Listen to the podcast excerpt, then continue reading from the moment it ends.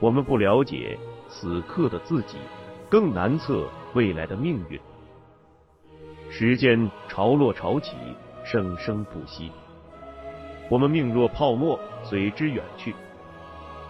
衰亡新生，在岁月的浪花中凝灭。纵然是帝国兴替，也将如波涛般成为往事。作者摘译自拜伦《唐璜》。在理想、信仰与野心、欲望纠缠裹挟的时代，在权力与金钱对人性异化的漩涡里，一个人半生的追求、挣扎、迷惘。一对灵魂二十余载的爱恨聚散，一群七零后海归所经历的一九九七至二零零九年的中国当代史，请听长篇小说《丹尼往事》，作者葛望川。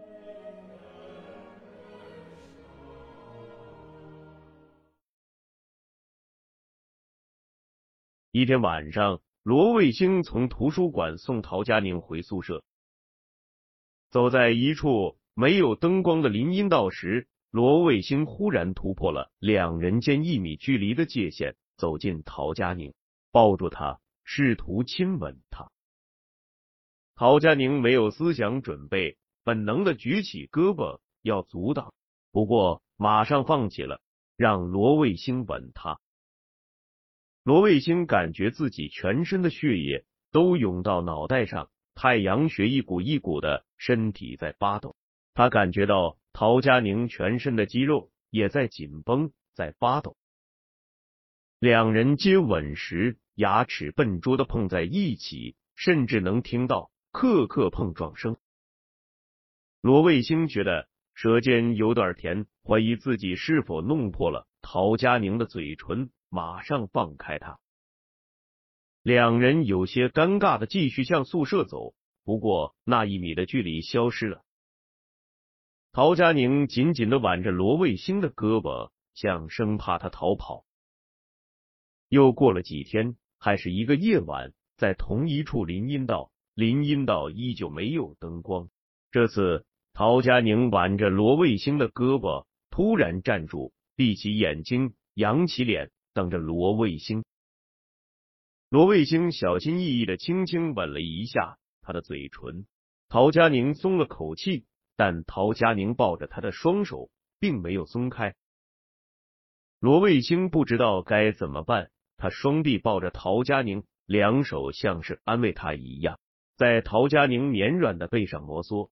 慢慢的，他搂住了陶佳宁的腰，开始摸索着她的大衣，手不知不觉。要伸进陶佳宁的大衣里，陶佳宁身体再次绷紧，像触电一样抖了一下，从罗卫星的怀抱里挣脱出来。但陶佳宁并未生气，他又紧紧挽起罗卫星的胳膊，朝宿舍走。男生中有几个特别喜欢扮演情场老手的处男，他们经常刺探。罗卫星和陶佳宁爱情生活的进展，李德生对罗卫星与陶佳宁谈恋爱是了一阵干脆。他认为，在他和这样家庭背景的女孩谈恋爱之前，其他的男生应该守身如玉的等着。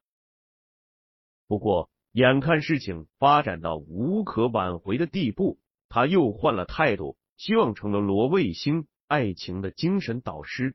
以便罗卫星尽快把陶佳宁做成熟饭。李德生的床铺已成了整个男生寝室各种黄色书籍和手抄本的集散地。从肉蒲团、灯草和尚、查泰莱夫人的情人等中外名著，到现代无名氏的习作，好像再编一套情色永乐大典。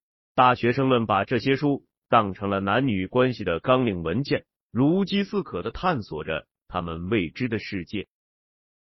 李德生买了个大木箱，上面安了一把大铁锁，把他的这些宝书都锁在那个箱子里。谁要借书，必须请他吃顿小炒，或者给他五根红塔山香烟。一天晚上睡觉前，李德生在罗卫星的枕头上放了一个避孕套和一本手抄本小说。罗卫星活了二十年，还没见过避孕套，问李德生这是个啥东西。李德生笑的在床上打滚，告诉罗卫星先看书，看完书就知道了。罗卫星翻开书，是一本手抄本的查泰莱夫人的情人。他晚上开着手电，一边读一边被渐渐澎湃如潮的生理冲动和对这种陌生冲动的厌恶折磨的死去活来。终于，他生气的把避孕套和书扔回到李德生的床上。罗卫星和陶佳宁的爱情就这样摸着石头过河，慢慢发展了几个月。到了一九九零年的春天，罗卫星二十岁了。大学里申请出国的气氛很浓厚。陶佳宁说，他爸妈也想让他留学，问罗卫星想不想一起去。罗卫星对出国没任何概念。他给谭军家工厂押车送货时去过广州、武汉、上海，还没去过北京。外国对他来说更是个非常非常遥远的地方。一九九零年。依然是国家包工作分配的年代，每个大学生毕了业都有份正式工作。如果能进国营企业或单位，将来转正就是国家干部。罗有弟和三爷爷总跟罗卫星说：“大学毕业了，你就是国家干部了，就可以端上铁饭碗了。”罗卫星一想起“国家干部”四个字，就想起他小时候。那个总是背着手走路、坐过军用吉普车的舅爷爷罗卫星，现在每月靠卖服装能够挣到二三百块。他不抽烟，不喝酒，不打游戏机，跟陶佳宁谈恋爱也不总是他花钱。他不但不需要三爷爷给他生活费，每周末回家，他还给三爷爷买酒、买菜、买点心吃。换季时。还给三爷爷买两三身衣服，他又有了陶佳宁这样出身干部家庭、温柔体贴的女朋友。将来大学毕业了，他可以进一个单位当个国家干部。他二十年人生里第一次有了种生活安定的感觉，甚至忘了曾折磨过他的那些痛苦回忆和仇恨。难道还有比这更大的幸福吗？罗卫星问陶佳宁：“咱出国干啥？”陶佳宁说：“上学呀，想学啥学啥。你在国内学的是外贸，可以去美国学经济学，也可以学会计、学金融，还可以上商学院。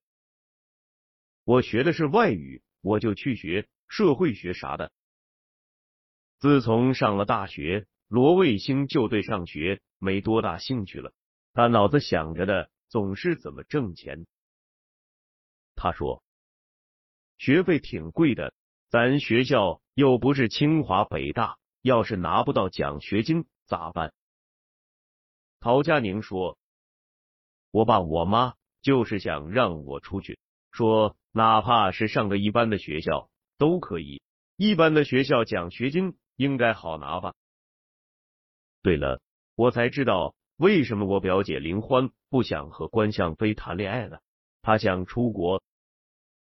罗卫星哼了一声，说道：“他到底是因为想出国才不想跟关向飞谈恋爱呀，还是因为不想跟关向飞谈恋爱，所以不得不出国呀？”一转眼，暑假快到了。陶佳宁说，他暑假要去上一个月的托福培训班。准备考试，他问罗卫星要不要一起去。罗卫星虽然想和陶佳宁一起好好过个暑假，但暑假学生们都回家了，他学校里的服装生意不能做，没钱挣。上一个月的托福培训班要花一百五十块钱，他自己手头倒是存着四百块钱，其中一百块他想给陶佳宁过生日时买礼物。另外的三百块是为了和三爷爷暑假一起去北京旅游用的。三爷爷终于退休了，但还住在那栋平房里，每天除了清晨在学校操场上打趟拳，就是摆弄在平房外面种的豆角和西红柿，然后坐在屋门口看报纸打发时间。老头闲不住，一个人在家闷得恨不得挠墙。罗卫星不想跟陶佳宁说他没多余的钱去报托福班，那样太没面子，弄不好陶佳宁会自己掏钱给他报名，那他就更没面子了。他也不能以暑假要和三爷爷一起去北京旅游为借口，因为去北京也就一个多礼拜。他正想有个什么理由不去上培训班，外贸系办公室发了个通知，说学院今年暑假和前一年一样，将和河川省土畜产进出口公司合作进行学生暑假实习活动。外贸系的二年级学生都可自愿申请参加，包吃包住，还给每个月二百块的报酬。罗卫星接到去实习的消息后，告诉了陶佳宁。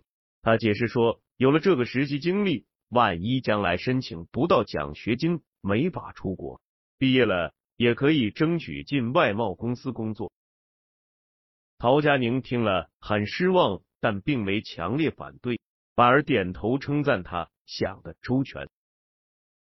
陶佳宁明目张胆的到他们集合出发的地方来给他送行，两人告别时执手相看泪眼。各自在演某个爱情电影里的男女主人公。罗卫星没想到林欢也和他们一起去实习，还拖着一个大旅行箱。罗卫星除了提自己那个不大的旅行袋，还要帮着林欢搬箱子。林欢上了车，和罗卫星、贺雷挤在了一排。一辆大客车拉着罗卫星他们。三十几个从大学找来的实习生从中州市出发，沿着进山的公路也开了三个多小时。大客车在山影和丛林间的盘山公路上行驶。这条路通向芒首山脉的深处，那里山峦交错，林深叶茂，有的山峰海拔高达三四千米。自从车上了山路，司机带来的那两盘磁带已经放了好几遍，车上的人就听烦了，都在打瞌睡。罗卫星迷着眼打了一会盹，醒来时正午的阳光照着身边的林欢，他脸上蒙着一层毛茸茸的光晕。林欢一上车就拿出个随身听，头上架着耳机听音乐，此时。他看着车窗外，依然在听音乐，耳机的声音很大，像是首英文歌。罗卫星看他听得入神，轻轻碰了他一下。林欢摘下耳机，罗卫星问：“听什么呢？这认真？”林欢说：“听歌。”罗卫星假充内行问道：“肯定是美国流行歌曲吧？”林欢把耳机递给他，罗卫星拿起耳机，里面传来了那首《待你不爱》。罗卫星听了一会儿，把耳机还给林欢，很外行的问道：“这不是啥麦当娜唱的吧？”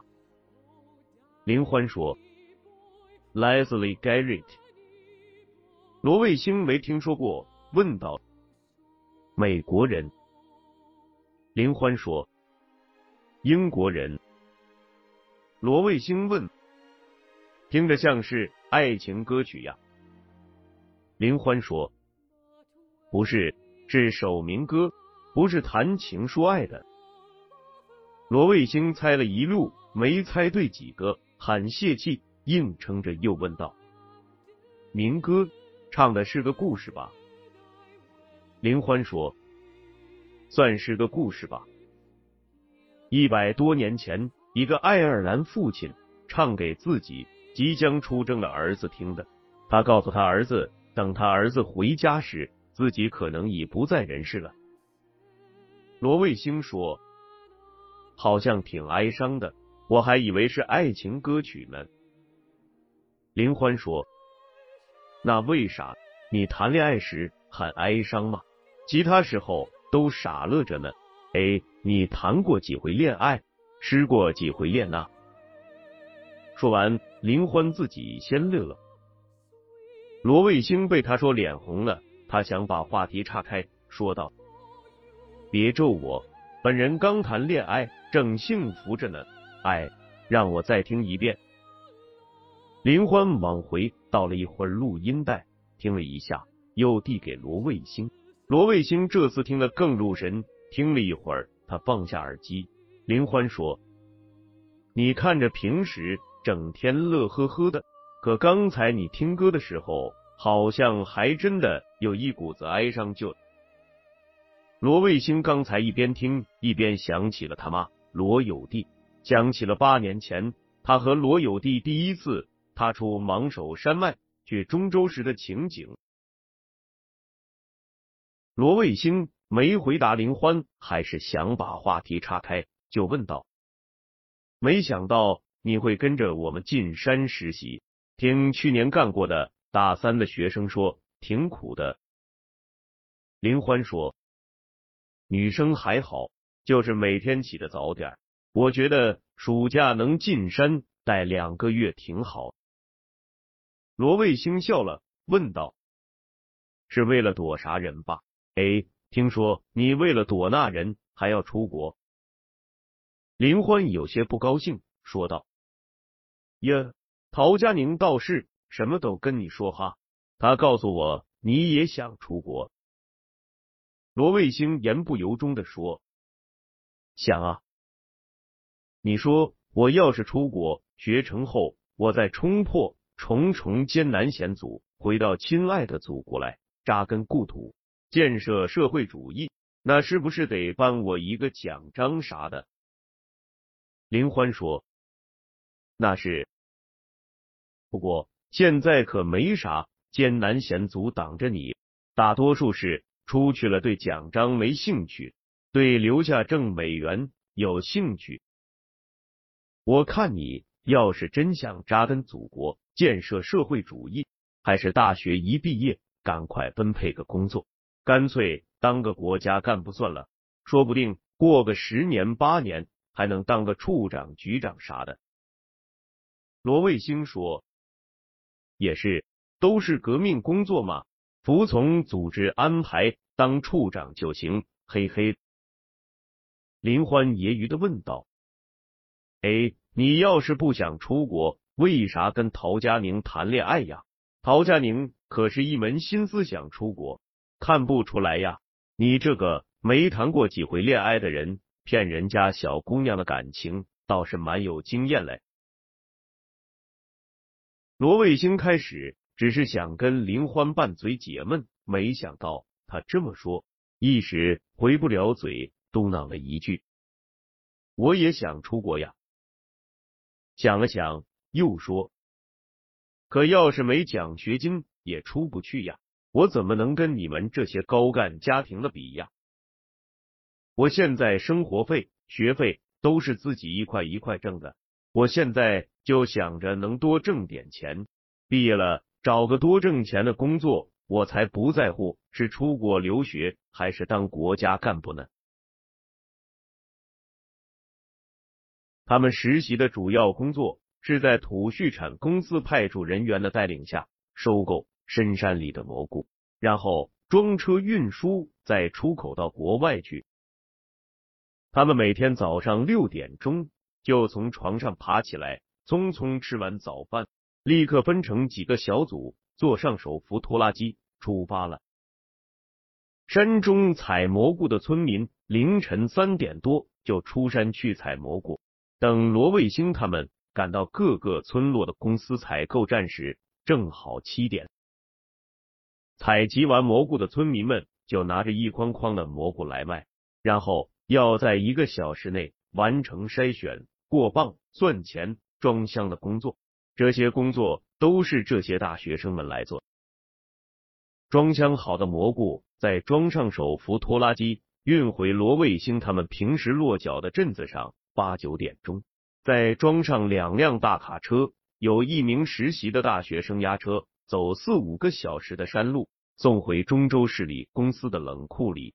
回程的卡车当天不能在中州市停留，而要赶回山里来，不然第二天运货的车辆就不够了。如果不押车回中州市，罗卫星他们这些大学生们装完车后，大半天的时间没有事情要做。这些刚二十岁的大学生便四处寻找各种娱乐生活。改革开放的春风已经刮进了这个偏远山区的镇子，镇子上有了录像厅、舞厅、台球厅，一应俱全。不过玩了几天也腻了。公司派来管事的人名叫梁乐乐，大家都叫他梁经理。梁乐乐四十多岁，身材干瘦，皮肤黝黑，头像是两三个月都不理。上身穿着一件老头衫的白色 T 恤衫，下身穿了一件皱皱巴巴的绿军裤。如果不讲话，不戴着金丝边的蛤蟆镜，会被误认做在城里找活的农民工。梁乐乐跟林欢以前就认识，林欢叫梁乐乐，乐乐叔。梁乐乐家。跟林欢舅舅，也就是陶佳宁他爸家，都住在合川省省委家属院里。梁乐乐的父母以前也在省委工作，不过很久前就离休了。梁乐乐进外贸公司后，一直在做蘑菇出口业务，后来自己单干，下海开了家贸易公司，挂靠在进出口公司名下，成了实际上的资本家。而罗卫星、林欢这些大学生。是他雇来的打工仔。梁乐乐挣了钱，自己买了辆进口的丰田小面包车。他把这辆面包车也开进了山。这辆面包车上的音响效果不错。平时梁乐乐没事儿时，就带着几个人坐在车上听音乐。这天下午，梁乐乐开着那辆丰田小面包车，带着林欢。罗卫星和贺雷等五六个人进山去玩，那里的风景独一无二，能看到终年积雪的高山、人迹罕至的湖泊和原始森林。林欢一路上看着山景，一路欢声笑语，话也比平时多不少。回来的路上天黑了，几个人又在山里一个梁乐乐比较熟的地方吃了饭。都喝了点酒，然后开车继续往镇子行驶。快到镇子时，后面忽然开来一辆车，车速很快，不停的用大灯晃梁乐乐的面包车。梁乐乐来了气，故意不让道。那辆车按喇叭，又想变道逆行方向超车。梁乐乐火了，打方向盘把车子别了过去。后面那辆车急刹住。梁乐乐停了车，打开车门，对着停在后面只有几米远的那辆车骂了句：“找死呢！”后面那辆车下来两个人，梁乐乐也下了车。对方那辆车开着大灯，不过因为车被梁乐乐别住，车头斜冲着公路一侧的山崖。那车下来的两个人，一个中等个子的胖子。另一个又高又壮，也冲着梁乐乐骂道：“找死呢！”梁乐乐眯着眼看，是一辆丰田皇冠轿车，车牌是白底红字的军牌。梁乐乐的气焰落了些，但架势已经拉开了，要急着收敛，有点下不来台。罗卫星他们几个也跟着下了车。对方见小面包车上。一下子下来五六个人，上来脚步慢下来，但嘴里依旧不依不饶，说道：“信不信了，弄死你！”梁乐乐回头看了一下，身后站着罗卫星他们几个，他就转过头，冲着对方说：“喊啥？这荒山野岭的，出点事情，可没人给你叫救护车。”对方车的后座。忽然下来一个女的，喊道：“乐乐叔，乐乐叔。”梁乐乐看不清楚是谁，问道：“你谁呀？”罗卫星听出来了，喊道：“陶佳宁。”陶佳宁走近了，梁乐乐也认出来了，说道：“哦，是宁宁啊，你咋来了？”双方见彼此中间有人认识，都松了一口气。对方那个中等个子的胖子走上来，罗卫星认出来是关向飞。关向飞也认出了刚下了车的林欢，他不理梁乐乐，对林欢说道：“哎呀，你让我好一阵寻，你一个女娃跑到这破地方吃这苦做啥呢？”林欢不搭理关向飞，问陶佳宁：“你跑到这里来干啥？”陶佳宁说：“寻你们呀，我好不容易才托人打听出来你们在这儿，这么巧就碰上了。”他又对罗卫星说：“都三个星期了，你咋一点消息都没有？不是说实习中间可以回城吗？”我在你们宿舍看门大爷那儿留的信，你收到了没？梁乐乐不知道罗卫星和陶佳宁的关系，惊奇的看着罗卫星。